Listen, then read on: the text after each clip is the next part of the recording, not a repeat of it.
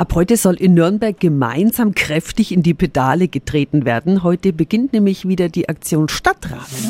365 Dinge, die Sie in Franken erleben müssen. Stadtradeln geht drei Wochen lang. Wir sollen möglichst viele Alltagswege klimafreundlich mit dem Fahrrad zurücklegen. Guten Morgen an Julia Kraus vom Verkehrsplanungsamt. Schönen guten Morgen. Frau Kraus, beim Stadtradeln gehen ja Teams an den Start. Wie kann ich denn da noch mitmachen? Man kann entweder ein eigenes Team gründen oder schon einem bestehenden Team beitreten. Teams können Schulklassen sein, mit den Arbeitskolleginnen und Arbeitskollegen, der Sportverein, man kann aber auch im sogenannten offenen Team in Nürnberg mitradeln und hat dann quasi alle Nürnberger und Nürnberger als Team um sich herum. Sogar die Stadtspitze, die radelt auch mit. Oberbürgermeister Markus König gibt heute am neuen Fahrradspeicher hinterm Bahnhof offiziell den Startschuss und da gibt es parallel auch noch eine kleine Auftaktveranstaltung, gell? Von 14 bis 18 Uhr werden auch noch wir als Verkehrsplanungsamt da sein über das Stadtradeln informieren und mit dabei ist auch die VAG, die zum Fahrradspeicher informiert